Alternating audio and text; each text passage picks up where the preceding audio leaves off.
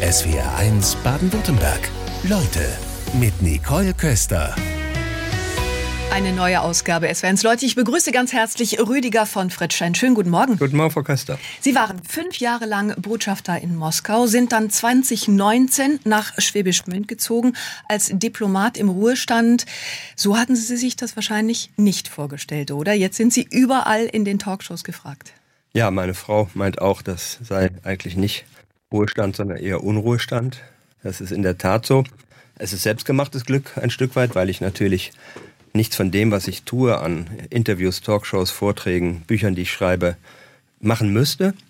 Aber ich gestehe, ich äh, spüre auch eine, meine Frau sagt, du hast eine Verpflichtung, das zu tun, weil ich Russland erlebt und erfahren habe, vielleicht Eindrücke haben kann, und vielleicht dazu beitragen kann, eine komplexe und schwierige Situation zumindest einzuordnen und zu erklären. Ja, genau darüber wollen wir sprechen. Als Sie 2020 hier in der Sendung waren, erinnere ich mich noch, da hatten Sie berichtet, wie es war, als Sie 2014 nach Moskau kamen. Mhm. Da war gerade von Putin die Krim annektiert worden und trotz der politischen Konfrontation gab es ja viele kulturelle Brücken. Die Wissenschaft, wirtschaftliche Beziehungen, gerade Baden-Württembergs zu Russland hatten Sie erwähnt. Wie sehr schmerzt Sie das, dass all das jetzt zusammengebrochen ist? Ungeheuer. Es ist nett, dass Sie das ansprechen, denn dieser schreckliche Krieg, den Wladimir Putin über die Ukraine gebracht hat, ist äh, eine furchtbare Tragödie für die Ukraine, aber er führt auch sein eigenes Land in den Abgrund. Und das ist, was mir so leid tut. In Kenntnis vieler wunderbarer Menschen, die meine Frau und ich in Russland kennengelernt haben, der reichen Bindungen, die wir zueinander haben, einer reichen Kultur, einer Medienlandschaft früher einmal auch in Russland, all das, das wird ja auch in Russland kaputt gemacht und er führt sein Land in den wirtschaftlichen Abgrund und wie wir gestern in der Abstimmung der Vereinten Nationen gesehen, in die internationale Isolation. Jetzt sagt einer der größten Putin-Kritiker, der russische Schriftsteller Jerovejew, der inzwischen auch in Deutschland ja. lebt, der trifft ein hartes Urteil. Der sagt nämlich, meine Landsleute sind nicht reif für die Demokratie. Ja, ja. Hat er recht? Mein guter Freund Viktor Jerofejew hat recht und nicht recht, würde ich sagen. Für den Moment ist das richtig. Man kann ein Land nicht von jetzt auf dann in die Demokratie werfen. Aber ich will dem ein anderes Zitat entgegenstellen, das mir Michael Gorbatschow mal in einem Gespräch gesagt hat. Nur der Westen glaubt, Russland sei unfähig zur Demokratie. Das ist immer ein Prozess dahin. Aber ich bringe mal das Beispiel Indiens, ein Land von heute mehr als einer Milliarde Einwohner mit einer jahrhundertelangen Geschichte des Feudalismus, des Kolonialismus und heute eine zwar anders funktionierende, aber Demokratie mit 16 offiziellen Sprachen, schwierigen sozialen Verhältnissen und so, aber immer wieder Wahlen, Wandel. Wenn Indien das kann, kann Russland das auch eines Tages und darauf setze ich auch. Sie waren ja auch Unterhändler bei der EU-Osterweiterung und in der Ukraine ist es so, dass viele jetzt für die Freiheit, für die Demokratie kämpfen. Sie ist offizieller EU-Beitrittskandidat und Zelensky trat ja an, um die Korruption zu bekämpfen. Und dann offenbarten die Pandora Papers, dass er Geld auf Offshore-Konten versteckt. Ukrainische Politiker führen die Liste an. Danach folgt Russland. Also so sehr die Menschen jetzt für die Demokratie kämpfen, wie schnell kann sich so ein System überhaupt wandeln? Wenn wir gerade das Beispiel der Europäischen Union nehmen, so ist es ja so, dass äh, einzelne Länder zum Kandidaten zum Beitritt werden und dann ein zu Recht oft langer Prozess beginnt, der die Länder darauf vorbereitet, dass sie die EU aushalten können und die EU sie aushalten kann. Und dazu gehören Dinge wie Vorbereitungen von Wirtschaftsgesetzgebung, von wirtschaftlicher Leistungsfähigkeit, aber auch von Rechtsstaatlichkeit, von Bekämpfung von Korruption, von funktionierender Demokratie. Und das ist sehr wichtig. Das darf man nicht überspringen, damit ist niemand gedient. Ursula von der Leyen sagt, wir wollen sie drin haben. Also sie möchte den Prozess beschleunigen. Wie lange kann so etwas dauern, aufgrund Ihrer Erfahrung?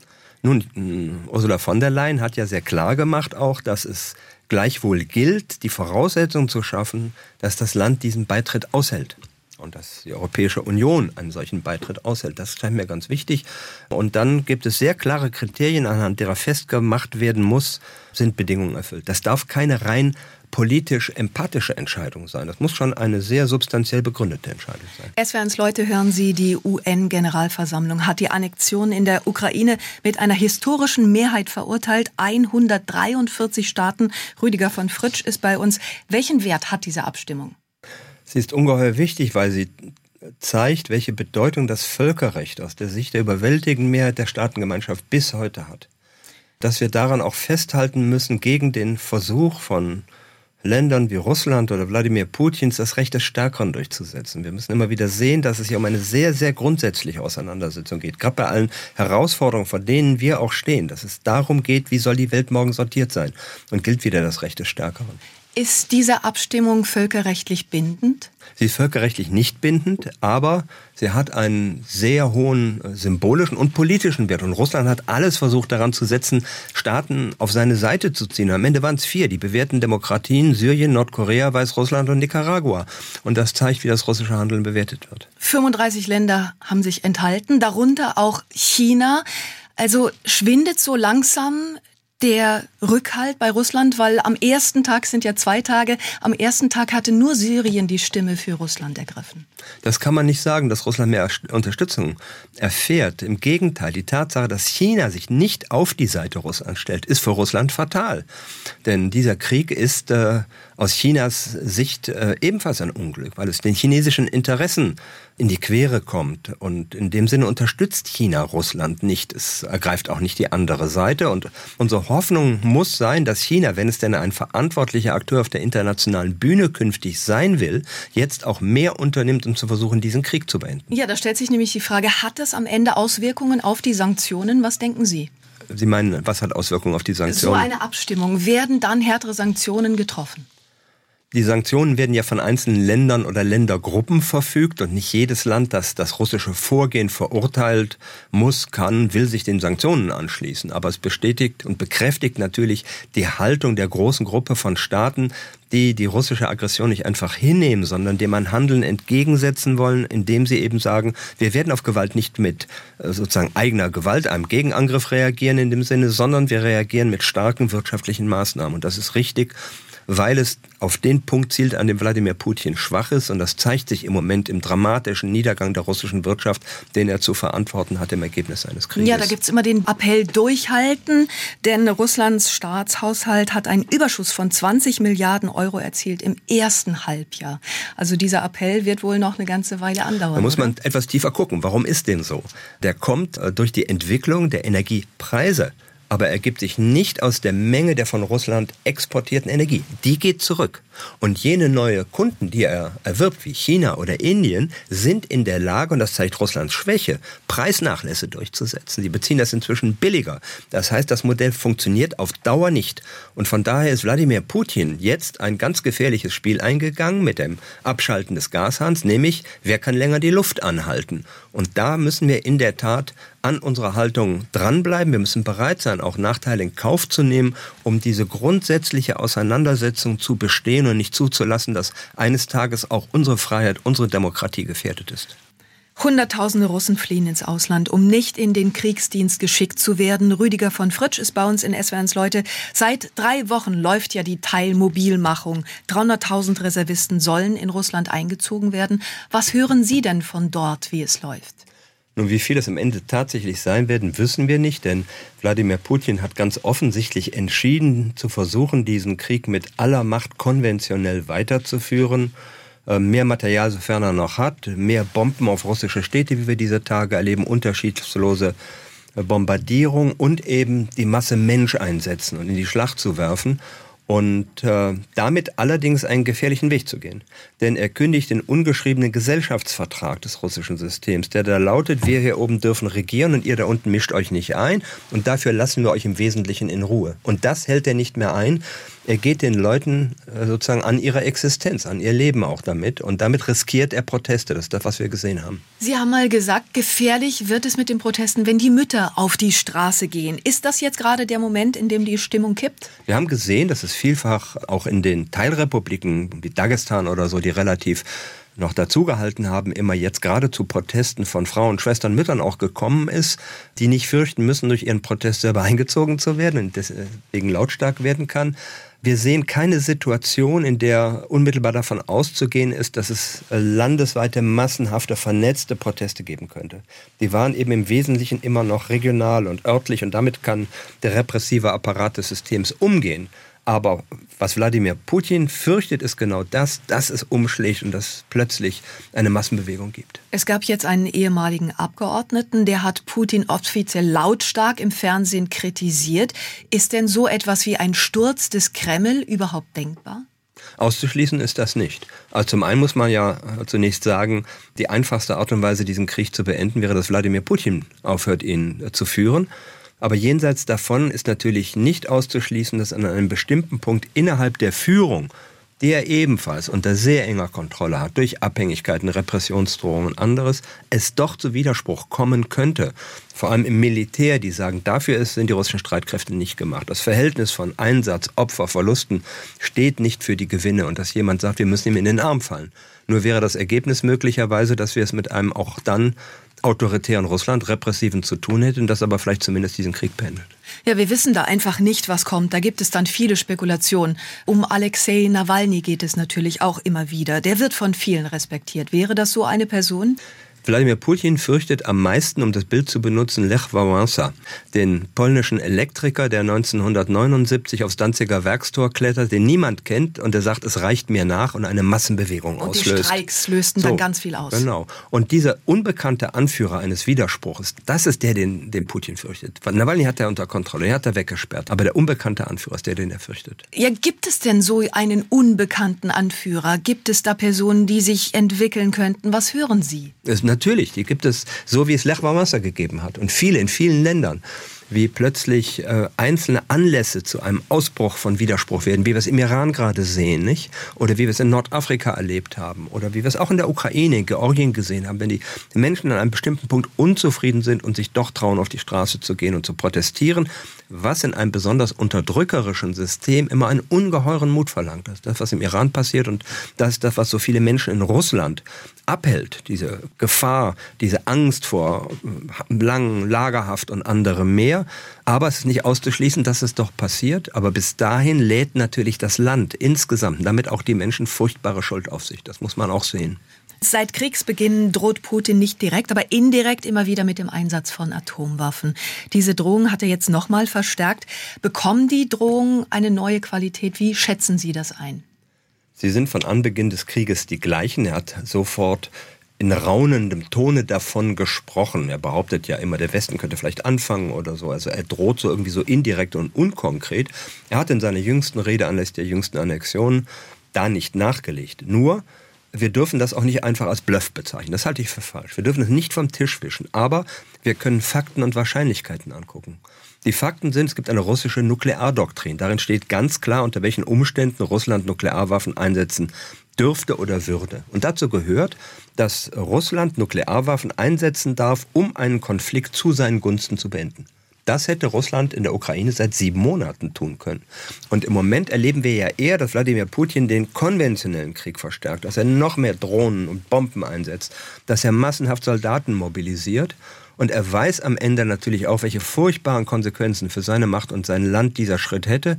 Und meine Hoffnung ist überdies, dass jemand wie der äh, chinesische Staatsführer, so wenig er vielleicht auch in der Lage ist, diesen Konflikt zu beenden, weil er Russland auch nicht schwächen will allzu sehr, ihm doch gesagt hat, lieber Wladimir, das lass mal bitte sein. Diesen letzten Tabubruch erspare uns. Die NATO übt nächste Woche Verteidigung mit Atomwaffen. Das ist eine Routineübung. Dennoch bekommt das jetzt eine besondere Bedeutung? Nein, es ist richtig, dass wir abwehrbereit sind, dass wir bereit sind, uns zu schützen. Die NATO ist ja ein defensives Bündnis. Die NATO steht mit ihren Truppen in Europa ausschließlich in NATO-Mitgliedstaaten. Russische Truppen stehen in drei europäischen Staaten in der Republik Moldau, in Georgien und in der Ukraine. Russland führt einen Angriffskrieg. Dagegen müssen wir abwehrbereit sein und dazu in der Lage zu sein, auch dadurch, dass Deutschland sich selber ertüchtigt jetzt. Das ist sehr wichtig. Es gibt ja immer wieder auch die Haltung von Experten, die sagen, ja, der Westen könnte auch signalisieren, dass auch der Westen über taktische Nuklearwaffen verfügt. Was halten Sie davon? Ja, das weiß Wladimir Putin. Das muss man ihm nicht signalisieren. Und ich denke, die äh, Stellungnahmen des amerikanischen Präsidenten sind deutlich genug gewesen und die amerikanische Regierung hat ja signalisiert, dass man auch auf Kanälen, die es ja unverändert gibt, der russischen Seite sehr klar verdeutlicht hat, welche Konsequenzen es hätte, würde Wladimir Putin weiter eskalieren wollen. Ja, da gibt es dann Beispiele, dass es auf einem Testgelände auf russischem Gebiet in Kamtschatka oder im Schwarzen Meer dann womöglich Tests von taktischen Nuklearwaffen gibt. Welche Reaktionen könnte es darauf dann geben? Also es ist schwer, bei etwas zu spekulieren, was als Spekulation bisher nur in der in der Luft ist, aber wichtig ist, dass der russischen Seite im Vorhinein klar ist, wie würde die Reaktion der internationalen Staatengemeinschaft ausfallen. Und Russland hätte dann die gesamte internationale Staatengemeinschaft gegen sich. Das müsste auch China und würde auch China verurteilen oder Indien oder andere. Und das muss vorher deutlich signalisiert werden. Die Sanktionen wirken langfristig. Das wird immer wieder betont. Wir haben auch eben drüber gesprochen. Und es geht um die Freiheit Europas. Der Krieg, die Energiekrise, die Inflation, das trifft jeden Einzelnen. Ja, und dennoch stellt sich natürlich die Frage, was sind dann die Menschen bereit, für die Freiheit in Kauf zu nehmen? Haben Sie eine Antwort? Wir müssen die Frage nach der möglichen Alternative stellen. Wenn wir bereit wären, vor Wladimir Putin einzuknicken, ihm nachzugeben, würde er das erstens kassieren, denn es geht ihm nicht um die Sanktionen, es geht ihm darum, die Ukraine zu unterjochen, es geht ihm darum, die internationale Ordnung zu unserem Nachteil zu ändern und würde seinen Krieg weiterführen. Und selbst wenn wir sagen würden, wir heben jetzt die Energiesanktionen auf, die zum Teil ja er verfügt hat, dann würde er sagen, gut, und jetzt bitte als nächstes keine Waffen mehr an die Ukraine. Das heißt, wir würden die Ukraine preisgeben. Wir müssen dieses große Bild sehen, wie Sie zu Recht gesagt haben, eben es geht um die Freiheit Europas, es geht um die Zukunft der Selbstbestimmung unserer Länder und Völker. Und in der Abwägung steht die Tatsache, dass die Sanktionen, dass äh, die Wirkungen von äh, Wladimir Putins Krieg uns massiv betreffen. Jeden Einzelnen. Deswegen müssen wir darauf mit den starken Tugenden reagieren, die wir als Land entwickelt haben. Wir sind ein starkes Land und haben Unglaubliches geleistet. Wir müssen zurückschauen. Denken wir an die Finanzkrise, an die, wie wir die deutsche Einheit geschultert haben und anderes mehr. Und es kann uns sehr gut gelingen, auch durch diese ungeheure Herausforderung hindurchzukommen. Sie wird uns viel abverlangen. Und dann sind die Tugenden wichtig, dass zum einen natürlich Leistungsbereitschaft vorhanden ist, Leistung belohnt wird, aber dass wir vor allem weiter gesellschaftliche Solidarität üben, dass wir alle äh, Schwierigkeiten, die jene Menschen, die sich nicht so viel leisten können, noch mehr betreffen als andere, stark im Blick haben. Und dass wir diese Sorgen aufnehmen und dass wir vor allem nicht in Wladimir Putins Angstfalle laufen, die er immer wieder aufsteht. Denn am Ende gilt das große Wort, die Wahrheit wird uns frei machen. Und die Jetzt sind Sie mit vielen Menschen im Gespräch und da kommen natürlich dann auch große Ängste und Sorgen auf. Also bei Unternehmern beispielsweise, die Engpässe bei den Lieferketten, die weltweite Rezession, die wir jetzt erleben werden. Was hören Sie von dort? Genau jene Sorgen. Also Mittelständler, die stark energieabhängig sind oder manche, die sich stark vom Russlandgeschäft abhängig gemacht haben. Da muss man natürlich sagen, also seit 2014 hätte ich mir das vielleicht anders überlegt. Gleichwohl, äh, diese Sorgen sind vorhanden. Es kostet Existenzen, es kostet Arbeitsplätze. Menschen kommen wirklich in Not. Da muss zum einen der Staat, so wie es finde ich, die Bundesregierung jetzt mal ganz unabhängig davon, von welcher Partei sie gerade geführt hat, versucht, ja doch äh, aktiv und kraftvoll aufzugreifen. Die muss man in den Blick nehmen. Aber wir müssen uns klar machen, dass die Herausforderungen andauern werden, dass wir vor wirtschaftlichen Schwierigkeiten, Veränderungen stehen, aber dann auch sehen, welche Chancen ergeben sich daraus. Nehmen wir nur das Beispiel der Energiewende, die ja richtig und gut ist, werden wir sehr viel schneller vollziehen und damit eines Tages vielleicht auch wettbewerbsfähiger sein als andere Volkswirtschaften, wenn wir bereit sind, das durchzustehen und es schaffen. Je schneller Frieden herrscht, desto besser. Dennoch werden immer wieder Stimmen laut, dass es Länder gibt, die von einem längeren Krieg in der Ukraine profitieren würden. Die USA beispielsweise. Als geostrategischer Experte, der Sie ja auch sind, wie schätzen Sie das ein? Noch einmal, wenn es uns gelingt, die Energiewende gut und erfolgreich in 10, 15 Jahren zu vollziehen, sind wir dann ungeheuer wettbewerbsfähig und wettbewerbsfähiger als jene, die sich weiter abhängig machen von fossilen Energieträgern. Und insofern ist es richtig, das betrifft äh, die Länder unterschiedlich, aber ich will nur mal das Beispiel Estlands nehmen, wo die äh, Ministerpräsidentin oder Außenministerin kürzlich gesagt hat, wir haben jetzt 25 Prozent Inflation, aber das ist der Preis für die Freiheit der Ukraine. Das finde ich ist eine eindrucksvolle Haltung in einem kleinen Land, das nicht so viel schultern kann wie wir. Rüdiger von Fritsch bei uns in SWRs Leute. Fünf Jahre lang waren Sie Botschafter in Moskau, davor waren Sie in Warschau. Morgen verlässt der ukrainische Botschafter Andrei Melnik Deutschland. Welche Note geben Sie ihm denn? Das ist nicht meine Aufgabe, Noten zu verteilen. Aber ganz grundsätzlich kann man sagen, dass die Aufgabe eines Diplomaten, speziell eines Botschafters, natürlich sein muss, die Interessen seines Landes zu befördern und dass alles, was er oder sie tut, dem dienen muss. Und äh, im Rückblick kann man sagen, dass der ukrainische Botschafter in Deutschland sicher viele Debatten zugunsten seines Landes angestoßen hat, auch durch manche Kritik, die er geäußert hat und an manchen Punkten die öffentliche Meinung gegen sich gebracht hat. Ich persönlich habe mich betroffen gefühlt, als er sagte, die Ukrainer fühlen sich hier nicht willkommen und ich hatte eine Mutter mit drei Kindern bei uns in der Einliegerwohnung. Habe ich gesagt, was ist das denn bitte? Das hat er zum Glück auch zurückgenommen. Aber noch einmal, es geht darum, die Interessen des eigenen Landes zu befördern und auch manchmal gegebenenfalls unangenehm zu sein, um eine Debatte anzustoßen. Aber es muss legitim bleiben. Sie haben mal gesagt, ähm, Aufgabe eines Diplomaten ist es vornehmlich, für Frieden zu sorgen. Das ist unsere Grundaufgabe, natürlich. Und immer darüber nachdenken, wie könnten Lösungen aussehen. Und das dürfen wir auch jetzt nicht aus dem Blick verlieren. Und Diplomatie muss dafür bereitstehen, muss Lösungsüberlegungen im Kopf haben. Die gibt es ja auch. Aber um über Frieden zu sprechen, bedarf es Zweier. Und Wladimir Putin hat jede Option dazu vom Tisch gewischt. Er hat das Schachbrett umgeworfen. Er will nicht mehr reden im Moment. Und das macht Diplomatie dann sehr schwierig. Man braucht ein Gegenüber. Wie ist es eigentlich im diplomatischen Dienst? Wann wird einem die nächste Aufgabe mitgeteilt? Früher war das sehr kurzfristig. Unsere erste Versetzung 1986 nach Warschau haben wir mit kurzem Vorlauf erfahren dass wir zum 1. April in Warschau antreten sollten. Meine Frau hätte eigentlich gerne vorher noch im Schlussverkauf warme Kleider für die kleinen Kinder gekauft. Das war nicht möglich. Das hat sich geändert. Heute gibt es Listen von Posten, die frei werden. Da kann man sich darauf bewerben darf es nicht selber entscheiden, weil es natürlich überall Bedarf gibt und dann erfährt man heute mit ausreichend Vorlauf eigentlich, was man machen kann. Man kann Wünsche äußern, kann im Gespräch bleiben und mein Interesse ist immer Ostmitteleuropa gewesen, weil ich ja bis heute eine tiefe Sympathie für Russland habe.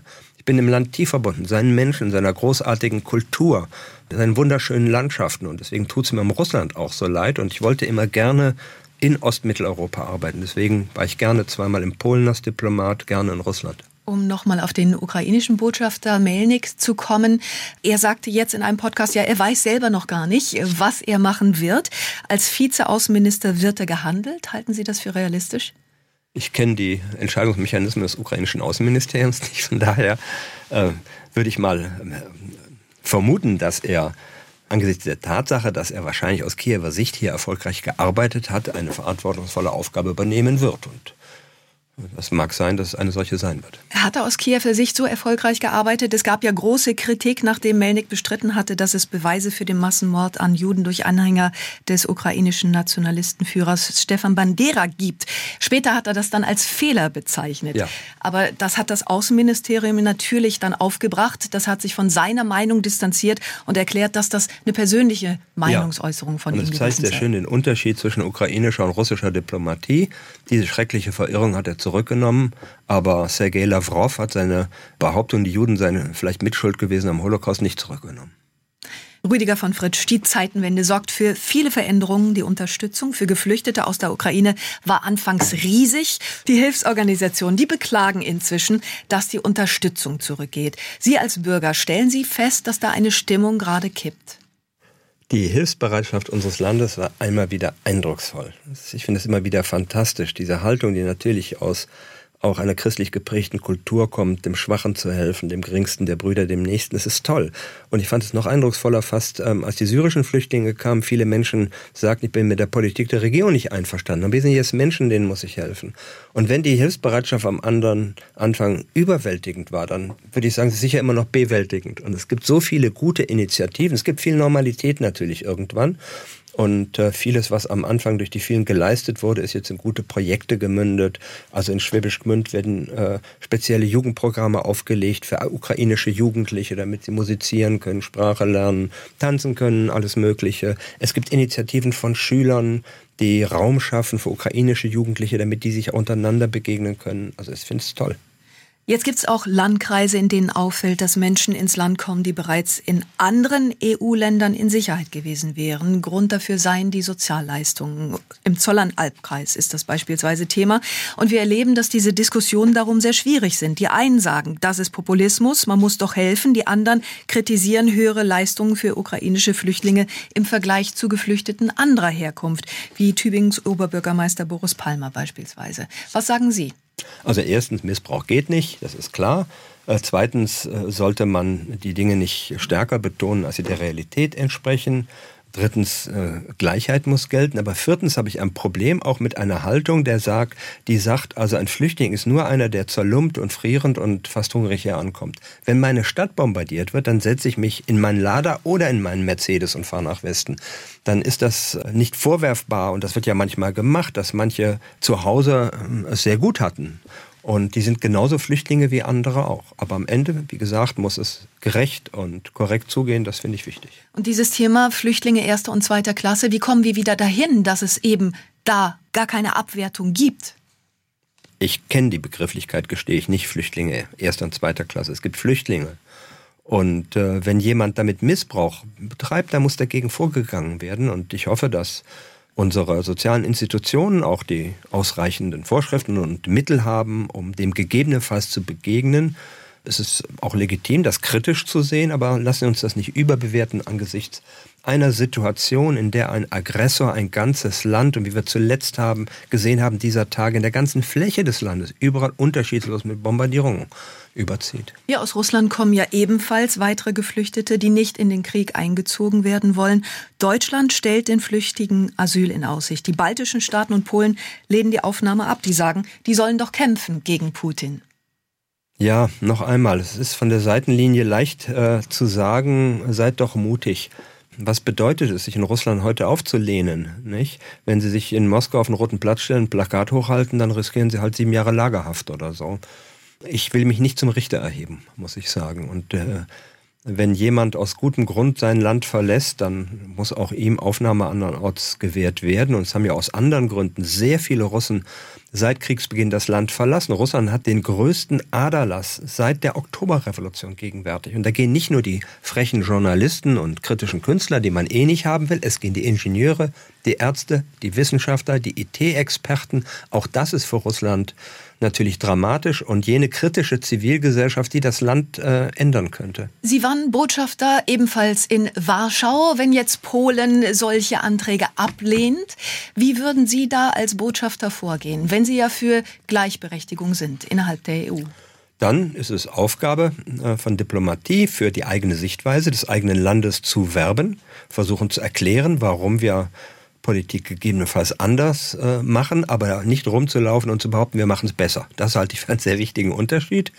Und zu versuchen dann im Dialog, wie uns das so schwierig und mühsam es manchmal ist, in Europa am Ende immer wieder gelingt, zu einem Konsens zu kommen. Das haben wir ja doch immer wieder geschafft. Der ehemalige Botschafter in Moskau, Rüdiger von Fritsch, bei uns in SWRs Leute. Wir wollen auch noch die Hörermeinungen aufgreifen. Und aus Gernsbach schreibt uns Andreas Bendel und er fasst das zusammen in seiner Meinung, was von vielen Hörerinnen und Hörern hier ankommt. Und der sagt, also wurde denn auch über die Umstände gesprochen, die Putin zu diesem natürlich inakzeptablen Krieg veranlasst haben. Den Terror faschistischer Milizen gegen die russische Bevölkerung in den Ostrepubliken, die von Putin oft kritisierte Osterweiterung der NATO. Was würden wohl die USA tun, wenn direkt an ihrer Grenze russische Manöver durchgeführt würden? Welche Antworten haben Sie darauf? Viele Fragen. Sehr Fangen komplex. wir mal mit der sogenannten Osterweiterung an. Was ist passiert? Länder, die 1989 folgende zum ersten Mal wieder unabhängig werden, wollen sicher sein, dass sie nicht länger der Drohung aus Moskau ausgesetzt sind und orientieren sich nach Westen. Das ist also sozusagen ein Westschritt gewesen, in dem Sinne nicht eine Osterweiterung. Gleichwohl hat die NATO die möglichen russischen Sorgen sehr ernst genommen und hat mit Russland ein Abkommen geschlossen. Das erste Mal, dass die NATO das getan hat mit einem Staat. Die NATO-Russland-Grundakte, wo festgelegt ist, wo stehen wie viele Soldaten und so weiter. Und Russland hatte damit sozusagen seine Sicherheit gewährleistet und bezeichnenderweise sagt Wladimir Putin nach der zweiten Runde der Erweiterung 2004 in einer Pressekonferenz neben dem deutschen Bundeskanzler, die Osterweiterung der NATO bedroht nicht die Sicherheit der Russischen Föderation. Aber weil er eine bestimmte Geschichte erzählen will, baut er das plötzlich auf. Noch einmal, die NATO ist kein aggressives Bündnis, sie ist ein Schutzbündnis und russische Truppen stehen in europäischen Staaten. Russland ist die aggressive Macht. Wobei man sich ja immer auch darauf noch bezieht, was Putin sagt mit dem Versprechen Genschers. Genscher, der damals gesagt hatte, die NATO werde sich nicht nach Osten ausdehnen. Es gibt eine bestimmte Diskussion Anfang des Jahres 1990, bei der man historische Umstände sehen muss. Und zu denen habe ich Michael Gorbatschow befragt und gesagt, wie war das denn mit dem sogenannten Versprechen? Und Michael Gorbatschow sagt das Naheliegende. Das ist ein Mythos. Wie hätte es denn ein solches Versprechen geben können in einer Situation, in der nicht nur die Sowjetunion komplett existiert, sondern auch noch der Warschauer Vertrag? Es ja, wäre ja historisch bizarr. Die äh, NATO hätte damals versprochen, wir nehmen die sowjetische Teilrepublik Lettland nicht auf. Also noch einmal, es hat diese Versprechen im Ergebnis nicht gegeben. Vielmehr steht im 2 plus 4 Vertrag, dass auch auf dem Gebiet der ehemaligen DDR deutsche NATO-Truppen stehen dürfen. Und Nachdem der abgeschlossen ist, im Dezember 1990 unterzeichnet die Sowjetunion die Charta von Paris im Rahmen der KSZE damals, in der ausdrücklich festgehalten ist, dass jedes Land das Recht hat, jedem Bündnis beizutreten. Und das hat Russland auch wieder bekräftigt. Insofern ist das eine Fiktion.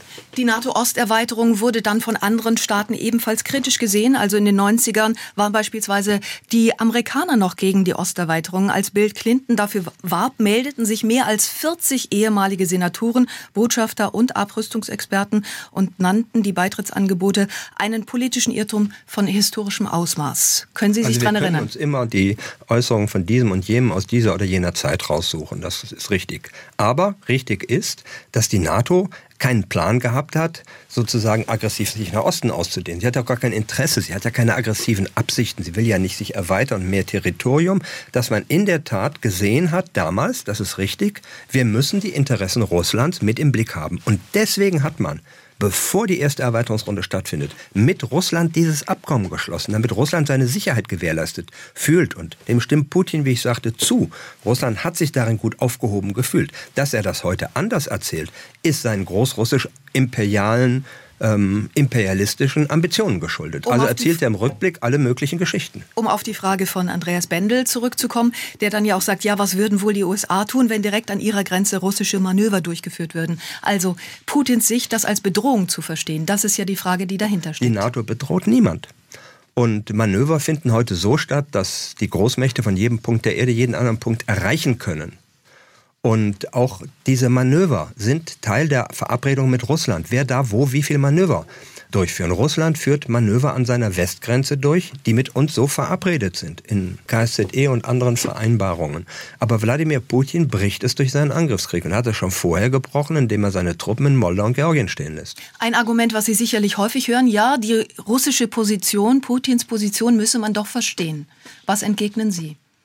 Ja, warum verstehen wir nicht die Position der Ukraine? Warum nicht die Estlands oder Rumäniens? Warum muss es immer nur Verständnis für Russland geben? Warum darf das größte Land der Erde sich ständig das Recht rausnehmen, ganz besonders beleidigt zu sein? Das heißt nicht, dass wir nicht versuchen müssen, uns in die Sichtweise zu versetzen. Das ist schon richtig und das kann man auch tun. Da kann man schauen, haben wir etwas unternommen, um Russlands besondere Interessen aufzufangen. Und ich denke, insbesondere Deutschland hat das umfassend getan.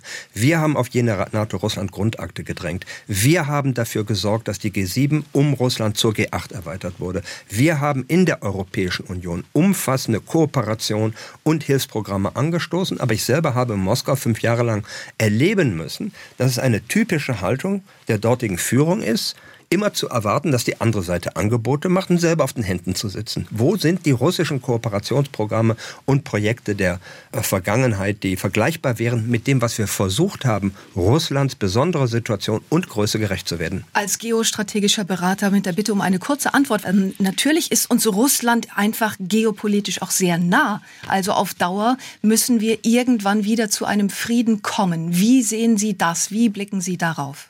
Russland geht nicht weg. Wir können es nicht wegdenken und wegwünschen. Wir müssen mit dem Russland umgehen, das da ist und das in vielen ja auch ein Land ist, das große Sympathie äh, verdient und letztlich auch Unterstützung und anderes. Und dann müssen wir schauen, wie kann es uns gelingen, auf dieser großen eurasischen Landmasse wieder zu Verabredungen zu kommen, die die Interessen beider Seiten gewährleisten. Das Problem aber ist nur, dass Wladimir Putin den Dialog aggressiv unterbrochen hat und gegenwärtig auch nicht bereit ist zum Gespräch, sondern einfach seinen Krieg rücksichtslos fortsetzt. In einer solchen Situation ist es schwierig. Aber Diplomatie steht auch jetzt zur Verfügung, um jederzeit wieder Lösungen zu finden, wie wir gemeinsam, aber noch einmal, gemeinsam mit zwei Seiten, die miteinander reden, zu Lösungen zu kommen. Rüdiger von Fritsch, herzlichen Dank für den Besuch in SW1 Leute. SWR 1 Baden-Württemberg. Leute mit Nicole Köster.